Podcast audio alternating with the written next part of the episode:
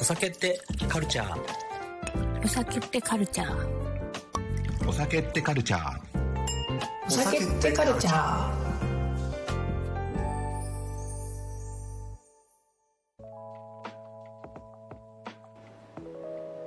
皆様お耳を拝借しに参りました。お酒ってカルチャーのお時間です。今日もお送りするのは私飲食ナビゲーターのマッシュと天羅編集長の大島由紀です。はい今日もよろしくお願いしますはーい。もうね回数を重ねて重ねてもうあれですね、まあ、前回も話しましたけどすっかりこのラジオの収録の流れにもゆきさん慣れてきましたねそうですね。慣れてきましたね。もうあのスムーズにいくようになってだんだんこう手振りだけとか、うん。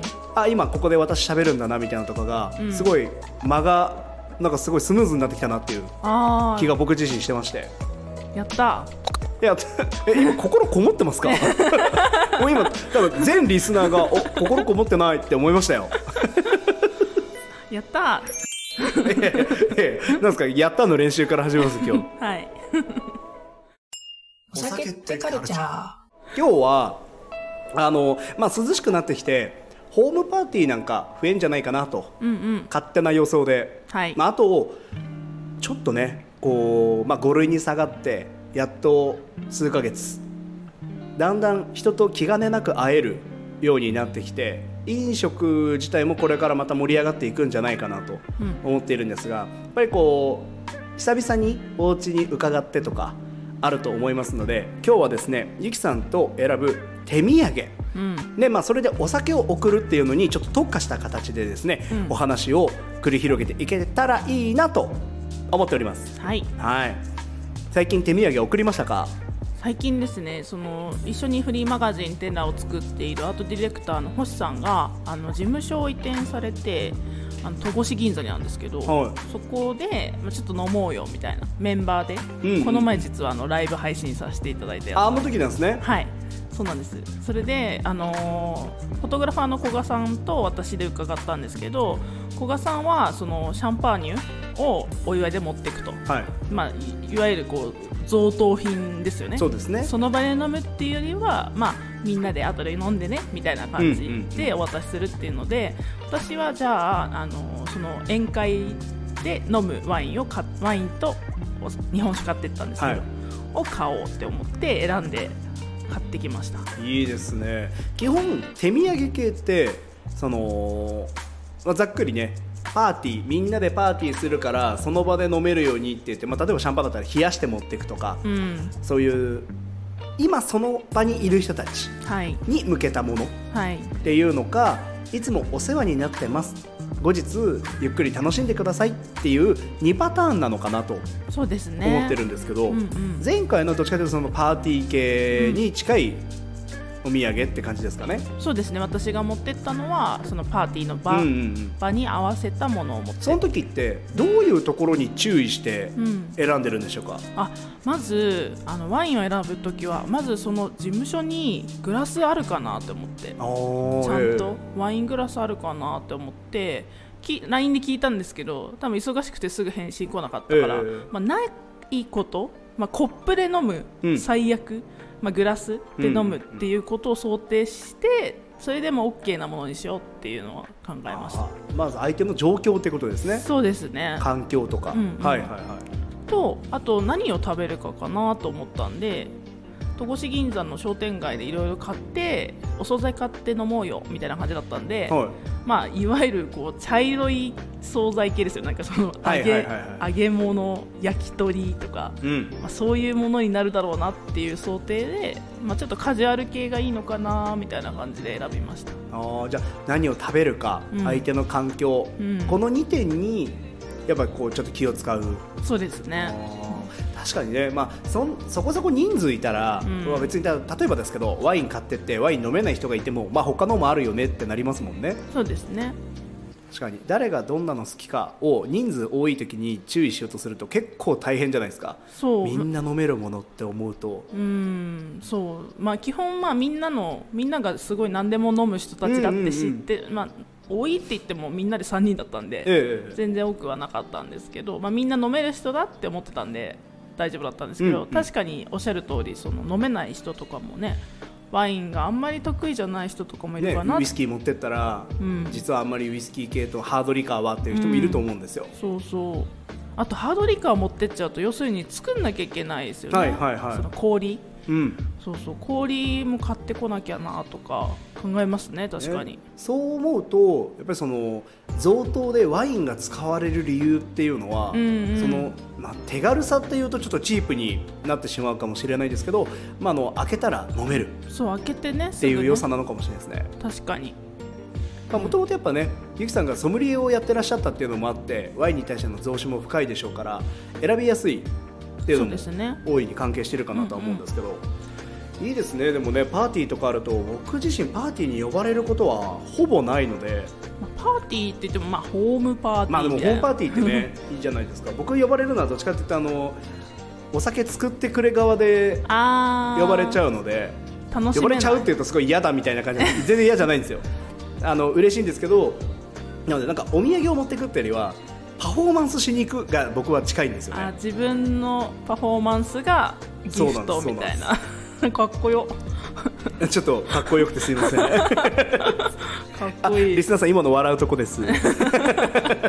身一つでいける身一つでいきますね。まあ強い。て言うのは道具持っていくぐらいですね、うんうんうん。いやでもそれってすごいことですよねねありますね、んうん。だからあんまりそうですね。お招きに預かって参加する側っていうよりはなんか招く側に立つことがやっぱ多くはなりましたね昔ようり、んうん。あとお願いしてよ。あお願いお願いされてやってよみたいな感じですよね。のとかですね。ちなみにあのパーティー系のねお話ホームパーティー系のお話聞きましたけど贈答の場合ワインを送るってなったら、ん。どういうところに気をつけた方がいいですか、そうですね。まあでも泡がやっぱりどういうところまあ、気をつけるか私が送るならこういうところを大事にしてるみたいなの聞けたらいいなと思うんですけど。なんかそのいわゆる発泡してないワイン白とか赤ってなんか苦特に赤ワインに関してはお苦手な方が結構多いので、うんうんうん。ワイン飲めるけど赤ワインはちょっとっていう方多いんでちょっと赤は意外と避けたりしますね。あほうほうほう、はい、で白、まあ、白か泡かってなると、まあ、お祝い感があるのはやっぱり泡かなっていうので、まあ、泡を送ることが多いですよね。あそうなんですね、うん、なんか赤苦手な人ね結構いますよ。まあ、でも確かにねみんながみんなうん、手放しで飲めるっていうのは白泡泡の方がうん。比較的その、お祝いだし一杯飲もうみたいにうん、なりやすい気はしますねそうなんです。あと開けるのもそのわソムリエナイフいらないんであ確かに。そういうのもありますよね。もしかしたらねサーベラージュ。まさかの。やる人もいるかもしれないですからね。ちょっとあのあのリスナーさんでサーベラージュって何だって人もいると思うので簡単にご説明いただけたらいいなと思うんですけど。サメラジはあれですよね。あの古典的な開け方で、まあ、でも主にあのマグナムとかもっと上のサイズのものを古典的な方式で歯でシュッて開けるんですよね、はいはいそのままはフランスの伝統的な開け方ですよい、基ね。本なんかお祝いの時ですよね、うんうん。本当にね。だし普通のボトルサイズでやってるのを見たことがないかも最近あのやたらインスタグラムだなんだで、はい。サーベラージュ動画流行ってるんですけど。あそうなんですか。流行ってます、えー。まあ、それも結構普通の750でやってますねでワイングラスで簡単に開けれるよとか。えー危なそうですけど、ね、めちゃめちゃ危ないですね、うんワイングラス持たないだろうなと思ってます。うん さすがに。指指が指とかね怪我しそう、うんサーベラージュをできないサーベルもう私。今サーベルじゃなく。うん、あサーベルじゃなく？サーベルじゃなく普通にワイングラスのあの底の部分でポンって当ててポンって外しちゃうとか。へえなんかいろんな方法でやってますね。なんか急にサーベラージュって結構伝統的じゃないですか。うん。あの儀式的なはい部分が大きくそしていかにこう優優美にというか、うん。開けるかっていうのがあったと思うんですけどなんかそんなカジュアル化しなくてもみたいな動画は流行ってますね。あちょっと今なんかインスタグラム批判みたいになっちゃうんですけど。え知らなかったです。流行ってるのは。めっちゃ。なんかたもしかしてなんですけど Netflix シリーズシリーズで「エミリー・パリに行く」っていうドラマがあるんですけど、はいはいはい。あのエミリーはあのマーケティングの会社の子なんですよね。ほうほうほう。それであのお友達のご実家がシャンパーニュ経営されてるんですよ。あのこれ設定の話ですね、はい。でそのあのシーンがあるんですよ。サブラージュするの。お父さんが。お父さんがそれをやって指を切り落としちゃうってシーンがあるんですよ。もしかしてその影響？その影響で誰も指切り落としてないですよでも。なんかちょっと急にサーベラージュが有名になったシーンだなってちょっと思って。ああでもそうですね。なんかありなんか関係ありそうな気あがするれ相当なんかただこうねバンって開けるみたいなのは多分力があればできるんですけど、うん。あの優雅さを出せる人ってどんくらいいるんでしょうねえー、なかなか。指を切り落とさない前提ですけど。で も私もだってそうやらせてもらう機会もないし練習したこともないので。そうなんですよね。できないと思うしだからそういうお店ですよねなんか。そういうパフォーマンス。サーベラーージュした後のうん。コルクとあの口の部分どこ行っちゃうんだろうなってずっとそうですよね。どこ行ってんだろうね。結構激しく飛んでるの飛んでる。かそこにポロって落ちるのかどっちだろうって思ってるんですけど。そんな激しいかな？ちなみに僕が YouTube で見たうん。サーベラージュの失敗動画なんですけど、うん。スッていった瞬間に歯の当てどころ悪いんでしょうね、はい。あの上3分の2が割れるっていう。うわー。全てがこぼれ落ちて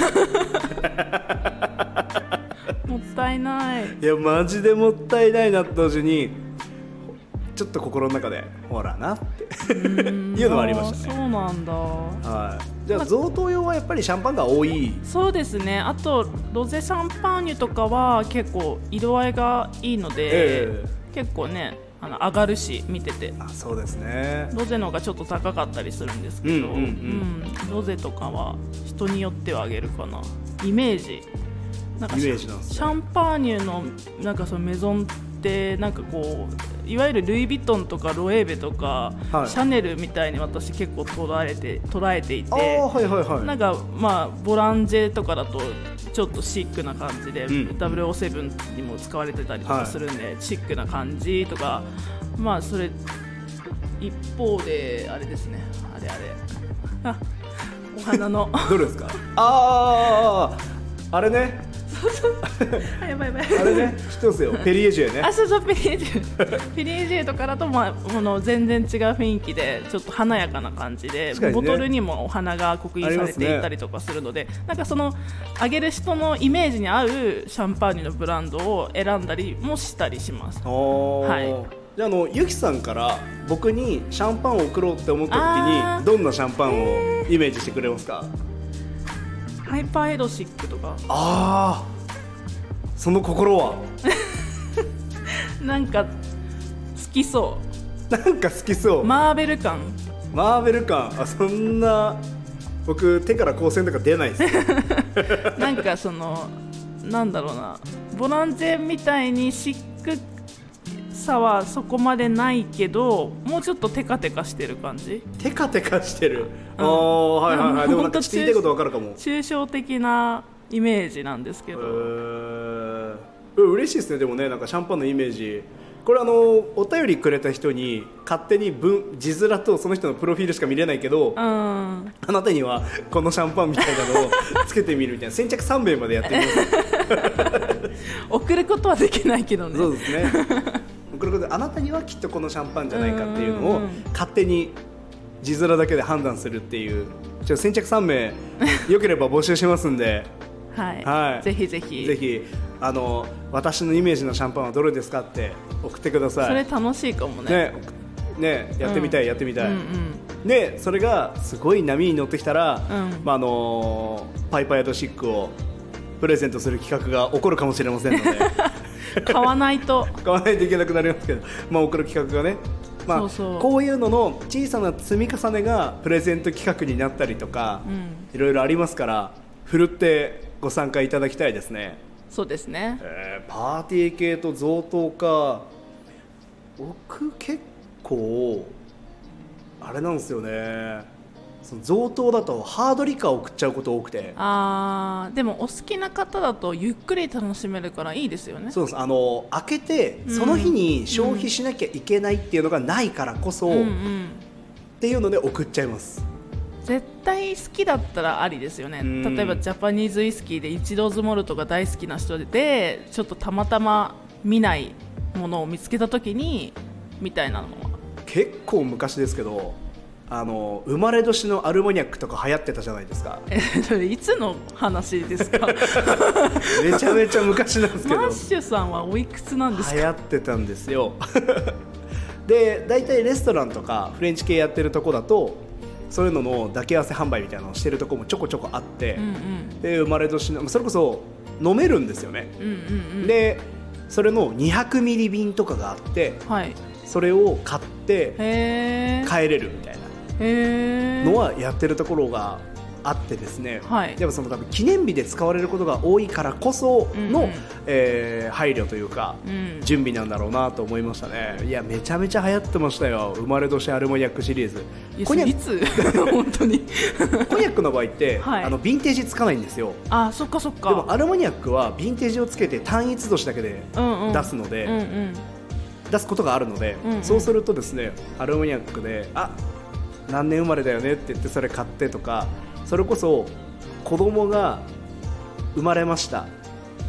でまだその時って出てこないので、うんうん。一番若いリリースされたやつから買ってって毎年1本ずつ買ってでされてる人もいましたね。そうそうそうリリースがねすぐじゃないんですよね。そうなんです。そうそうそれで思い出したのは子供の買いましたよ。2017年。ほう。の何買おう？って思って。はいはいはいはいはい、もう分かりやすくねボルドー五大シャトーでもよかったんですけど、えなんか良さげなちょっとブルゴーニュをいいです結ね構小規模なところのを買ってみてずっと今セラーに眠ってますそういえば。いいですね。今度開けに行きますね。いやいやいやまだ。20年経たないと。そうですよね。2037年に開けようかな。2037年、えーぜひそこまでお酒ってカルチャーを続けていただいて。何年後だ？あでもうん15年切ってるよね。だから、ね。13年。13年ですか？うん。13年続いたらちょっと長寿番組すぎません？確かに、まあでもなんか頑張りすぎなければ続けられるかなって最近何でも思うようになっちゃったんですよね。まあ、あとはあれですけどね。あの13年以内にあの、うん。パーソナリティの交換というか卒業とっていうのがね 考えられますから。そっか私だけずっと残ってるのが。いやそれはだってゆうさんいなくなったらもうわけわかんなくなるじゃないですか このラジオ。やっぱねあのもうねあれですよ。やっぱり一応やっぱお酒ってカルチャーがちゃんと人気になってはい。えーお酒ってカルチャーマッシュさん卒業みたいなのがヤフーニュースのトップに上がって でこれ僕の未来予想図なんですけど、はい。でトップに上がってこれは数字の低迷かそれとも みたいなそういうのを挙げられたいえー、でもそれだけ話題になったらすごいですよね。いいっすよね。その時にはなんかパイパイドシックの10本や20本プレゼントできそうですね。その規模になってたら。そんな感じしません？なんか。確かに。全然いけます。いけますね。いけますよ。いやちょっとまあでもあの理想は降ろされないことなんですけどね。続けてくれるんです卒業か卒業と交番って違うじゃないですか。それは違います。不祥事を起こさなければ大丈夫ですか？はいもちろん。あとやめたいですって言われないよやめたいです。ちょっと僕もうやめたいですって言われないと言われたらどうしようって。もうパーソナリティの時代が終わったんだよっつってパーエドシックのロゼは飲んだことないなって今調べてて思いました。あー確かに僕もあの赤のはい。赤と青のラベルんは飲みましたけどね、あとなんかあの口紅のサイ口紅のパッケージみたいなのあるんですよ。へー。でっかい。それピッコロは扱ってましたけどね昔。はいピッコロサイズあのちょうど2杯で終わるんでそのお客様がいいことあったっていう時に、こっちからプレゼントするのによかったらって言って、まあ、大体そういう時あの結婚の報告にわざわざ来てくれたりとか、はいはいはいはい。っていうのが多かったですけど。確かにそのサイズいいですね。あとねカクテルに使うのにピッコロサイズ良くて確かに。泡感がちゃんと残るしん。少量ずつ使えるんで、うん。良かったですね。いいですね。今あんまないんですよね。ああでもあんまり見ないかもしれないあってもハーフ。ハーフだね。確かに。ピッコロ欲しいっすね、うん。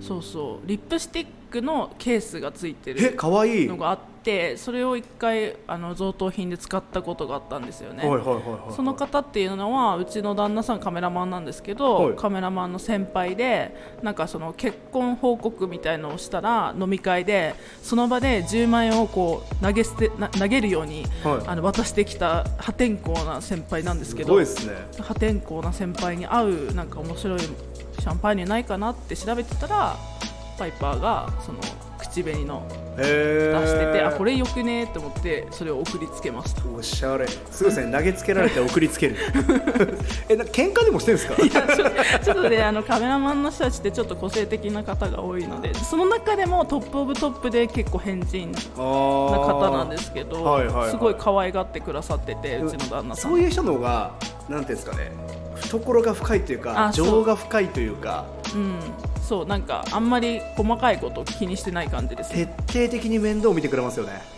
どうなのかな？僕結構そういう人多いなと思ってるんですよ。ああのお土産送るぐらいの中になると、ーうん。なんていうんですかね。多少の応募が許されるっていうとなんか語弊があるんですけど、うん。なんかお互い通じ合うものがやっぱちゃんとあって、はいだからそういうふうにね普通になんか投げるようにお金渡されたらは？ってなるじゃないですか。でもあこの人だしなってなって。そうね。やっぱ逆に言うと僕そこまでいけるのってすごいなと思うんですよねいやー確かに。そうなかなか見たことのない雰囲気って。昭和の人じゃないですか？いやしなんか昭和ともまた違くて。そういうノリってキャラクターがめちゃくちゃ濃い人です。個展に来てくださった時もなんかどら焼き持ってきてくださったんですけど、なんかみんなで食べようって言ってそのなんか出して自分と、多分自分が食べたかったんでしょうね、ええ。そのどら焼きのゴミをなんかもう本当にポイポイポイポイ床に はい。床に落としていくんですよ。え？っってなってなんかもう何が起こってるの？みたいな感じでおすごいことが起きるから、はいはいはい。なんか怒るとかもなんか何もない。驚きが先にね。驚きを以上。みたいあなー。なんかすごいいい人。その下にパイパーを口紅ボックスで送りましたそのもうなんか今リスナーさん混乱してると思うんですけど そのなぜその人に口紅？なんかインスピレーションがすっごいでっかい720、あのボトルが入るので、はまあまあでかめなんで結構インパクトあるだろうなと思って。いいいですね。インパクト対決してみました。ブスティックか。いやでもちょっとやっぱシャンパンもそういったシャンパンだけじゃないと思いますけどね、はいデザインあとはもう明らかに贈答用だなっていううん。おしゃれさうん。を極めようとしてるものもあるのかなと思うんですよ。はいそうですよね。そういうの。でも最近あんまりワインを送る人減ったんですかね。どうなんだろう。あんまそういうなんかリップスティックみたいなうん。箱、化粧箱からうん。しっかりと作り込んでるっていうのは減りましたね。でも確かにあの SDGs 観点がやっぱりヨーロッパって強いのでそれこそあのルイナールってはい。いうシャンパーニュメゾンがこの前あねあこの前っていうか数年前ですけど SDGs のなあのケース？はい。なんかリサイクル素材だったかな。それで出したのがあってそれをあのそれこそサスティナブルパッケージデザインやってる会社さんに送ったことがあります。はパッケージでパッケージにすごいあのいろんな造形が深い人たちなんで、はいはいはい。こういうのありますよみたいな紹介で。でも結局そのケース百貨店で買ったんですけど、はい。そのケースをお箱に入れましょうかって言われちゃうからそれを箱に入れたら SDGs あのそのもうめめっちゃ結み局ね。そう密着型の箱なんですよ。なんか、はいはいはいはいなんていうんだろう。カバーみたいな。ああだからなんかそのままだとやっぱり日本の文化としてはなんかやっぱ箱に入れたくなっちゃうんだろうなと思って。すごいですね。全然向こうの意図が伝わってない。そうなんか本末転倒じゃんみたいな確かにね。そうそうセカンドスキンっていうほスキンカバあいいですねでもね。なんか響き的にもいいし、ーすごいフフランスでもそれにさらに箱つけてくれるんですもんね。そう意味がないっていう。全く何も減ら不思議なない気持ちになった、まあでも日本のねこうなんですかより丁重にみたいな部分がちょっとあんま良くない方向に出たやつですね、そうそうそうそう。なんかそういうのよく日本の SDGs ありますもんねなんか紙ストローにするって言ってるのにそれを包んでるプラ袋とか。そうそうそうそう。確かに。なんかめっちゃそういうの多くて結局じゃんって僕は結構思ってますけど、まあちょっとあんまりね SDGs について今日話す会じゃないので。そうだそうだ。あれえっとなんですけど。贈答品だよね。まあね。まあでもそんな感じです。送る相手のイメージで選んじゃったりとか。はいはいはい、はい、イメージで選んでも大丈夫なのは割と泡だなと思って、まあ確かにね。うんまあなんかあの贈り物に困った時ワイン系統だったらねぜひお便りもらえればお答えしたいですね、そうですね。でもハードリカーもぜひウイスキーとか、ねマッシュさんどんな人がに送りたいかっていうのもあと贈答で大事なのってこうバランスだと思うんですけどそのバランス何かっていうと、はい。えー手に入りやすさとうん。希少性、うんうんうんいや贈り物だからちょっと珍しいの送りたい。っうん。ていう気持ちに対して、はい。希少性のあるものって手に入りにくいじゃないですか、そうですね。いやこの辺をどう取るかだと僕思ってるんですよね。うんうんうんうん。えそれは希少的希少価値が高いものはちょっと送るのは避けた方がいい個人的にはふ手に入りにくすぎるものって向こうも気使うなと思ってるので、っうん。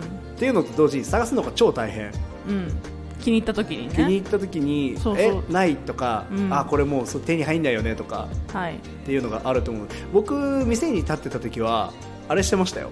はい。あのお客様から今度こういうの送りたいんだけどって言って、うん。僕の持ってるつながりでそのもうシングルモルトとかだと一樽とか全然あるんではい。それの200 240本とか300何十本限定のやつをこっちに下ろしてもらって、うんうん。それをあのこういうのありますよっていうのでえー、でもそれはめちゃくちゃいい贈り物ですよね。やったりはしてましたね。う、ん。それはすごくなんかやっぱマッシュさんしかできないでもそれ超大変なのが、うん。結局僕その人のこと知らないんで情報だけもらってみたいな。確かに。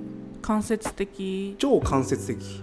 でもなんかワインショップで働くとそういうことなんだろうなって思いますよね。あそうか、うんなんかやっぱりでもだからそうするとやっぱり無難なものを提案もし自分が店員さんだったら無で外さ難ないとかね。になっちゃうなっていうのもありますよね。難しいところでもありますけどね。だから希少すぎるっていうのが果たしていいのかどうかうん。っていうところと、であとでもねどこでも買えそうなものっていうとちょっと違うんですけど、うん。そういうところになるとあこれねで終わっちゃうし、うんうん。驚かせたいけど、うん。でも手に入るラインを探さなきゃみたいな、うんうんうん。こういう時にねなんか馴染みにしてるワインショップとか、はい。ハードリカーショップとかがあると違いますよね。確かに。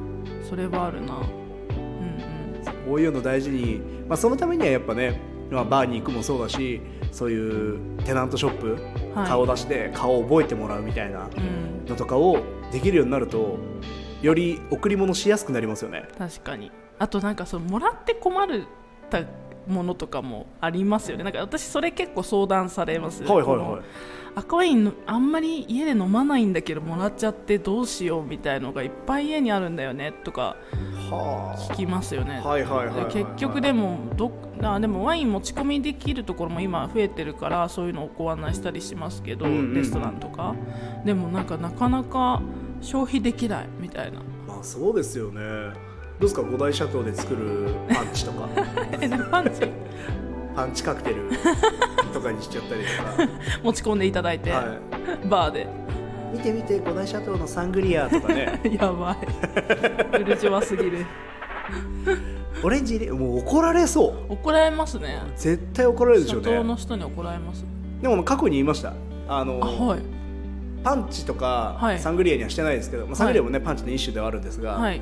あのみんなで飲み会やって、うん。まあ、みんなワイン飲める人なんですよ。うん。でシャトーとかうん。すごいもうそういうの好きな人なんで、うん。みんなで持ち寄って飲んでました。で飲みきれない部分がちょっとずつ出てきてはい。で翌日、まあ、ちょっと飲んで翌々日ちょっと飲んではい。ああもういいなって思ってそれで煮込み作ったって言ってましたもんねすごいな。なんかあワインあった。って思って入れたっていうの聞いた時にあなんかやっぱちょっと次元違うなって。確かに。ちょっとさすがに思いました。確かに確かに。そういうの全然あるんですよ。いやーでももったいないな。でもったいないって思っちゃうんですよね。やっぱ飲み切ろうって思っちゃうじゃないですか、うん。やっぱ超途端ですけどいいもの分かりやすくていいものがあってそしてその場で開けやすいっていうワイン系の良さと、うん。まあそのハードリカーのまあ別に京菓子じゃなくてもいいや。1か月かでも半年でも別に平気みたいなうんうん。良さのバランス取れるものって何なんでしょうね、ね。沖縄だとやっぱハーフボトルとかが飲み切りやすくていいんですかね。相当。かハーフボトルだとなんかちょっとしょぼくないですか？その見た目。そう僕ハーフボトルだったら多分ですけど4本ぐらい遊そうとしちゃいますもんあでも分かる分かる。結果本数2本分みたいな。それはでも楽しいかもしれないですよね。ね。ワインなのかシャンパーニュなのかハーフボトルで4種類みたいなのはなかなか飲み比べる機会もないから。ないですから。まあ今ハーフボトル出してるとこもねそんな多くはないので、うん。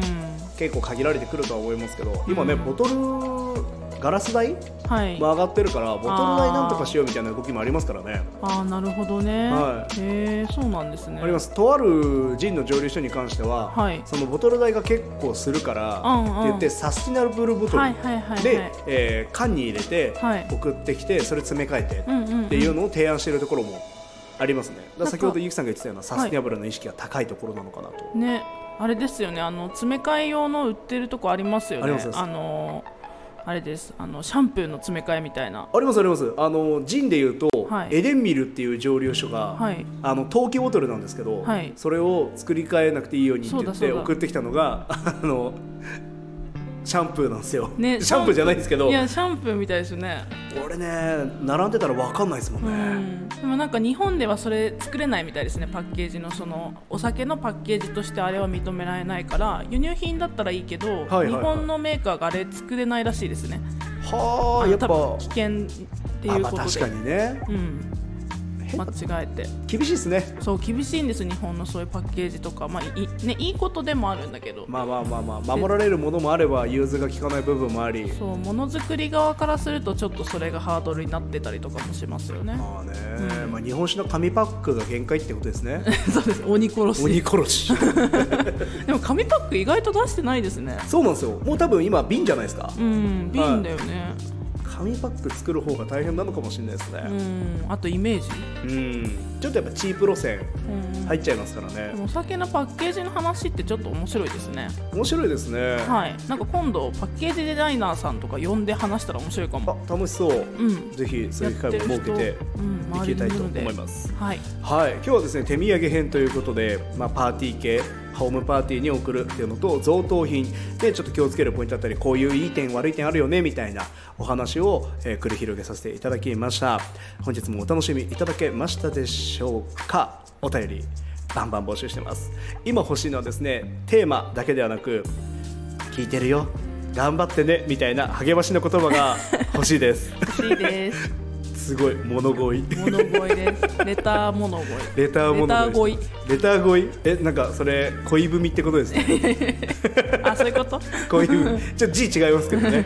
恋文でございます。それでは皆様お便りじゃんじゃんお待ちしております。最後はもちろん陶器ガッパさんの作ったおしゃれ CM でお別れしていきましょう。